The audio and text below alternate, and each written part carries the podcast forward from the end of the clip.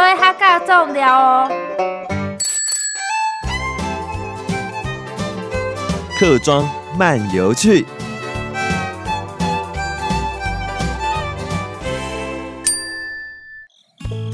我呢这一期哈，我要讲石门山，它又叫做小竹坑山哈，它高有五百五十一公尺啊，在石门水库的西侧，它也算是台湾的小百岳。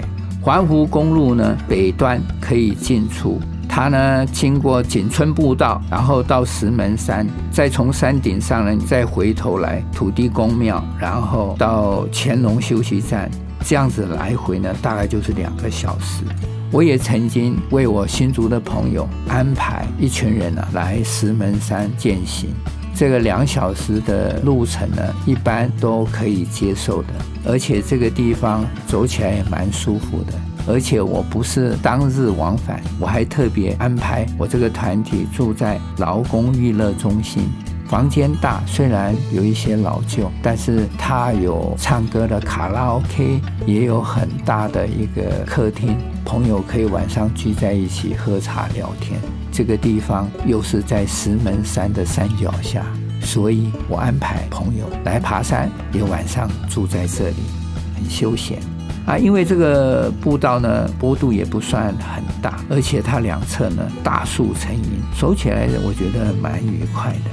劳工娱乐中心呢、它在假日这个边上也有不少的摊贩。你喜欢买东西，喜欢买当地的这些农产品，你只要爬完山，路边就一整排的摊贩，他卖的东西也任你选择。呃，吃东西、买东西、爬山都可以在这里一次完成，而且它也是赏油桐花很不错的地方。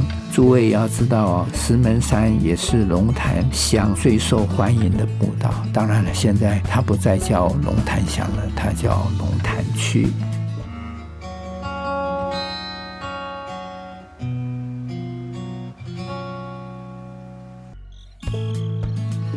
那另外呢，我要提的是石门大草原，石门水库管理局，它那个前面的草坪呢，在四月的时候是大家公认欣赏流苏的好地方，因为这个草坪呢非常的宽广又翠绿，而且这个草地呢很平整，它非常适合全家来活动、来野餐，也非常适合小朋友在草地上奔跑。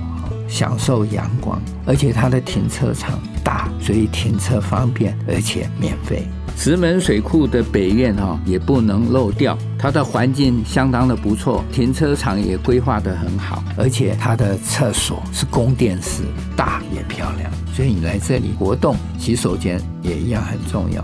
另外呢，它的白墙的景观窗呢也很特殊，也有一些六角形的造景的门。让人家看了觉得喜欢，而且喜欢在前面拍照。